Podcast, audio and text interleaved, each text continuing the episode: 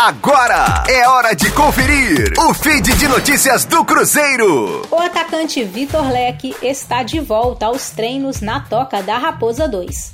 O jogador se recuperou da Covid-19, cumpriu o período de isolamento e agora retoma as atividades junto aos demais jogadores do Cruzeiro. No dia 11 de janeiro, a assessoria de imprensa do Clube Celeste comunicou o diagnóstico positivo do atacante para o vírus.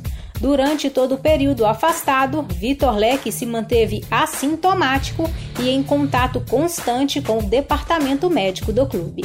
O atacante já participa normalmente das atividades da pré-temporada e deverá estar à disposição do técnico Paulo Pesolano para a estreia do Cruzeiro no Campeonato Mineiro no dia 26 contra a URT.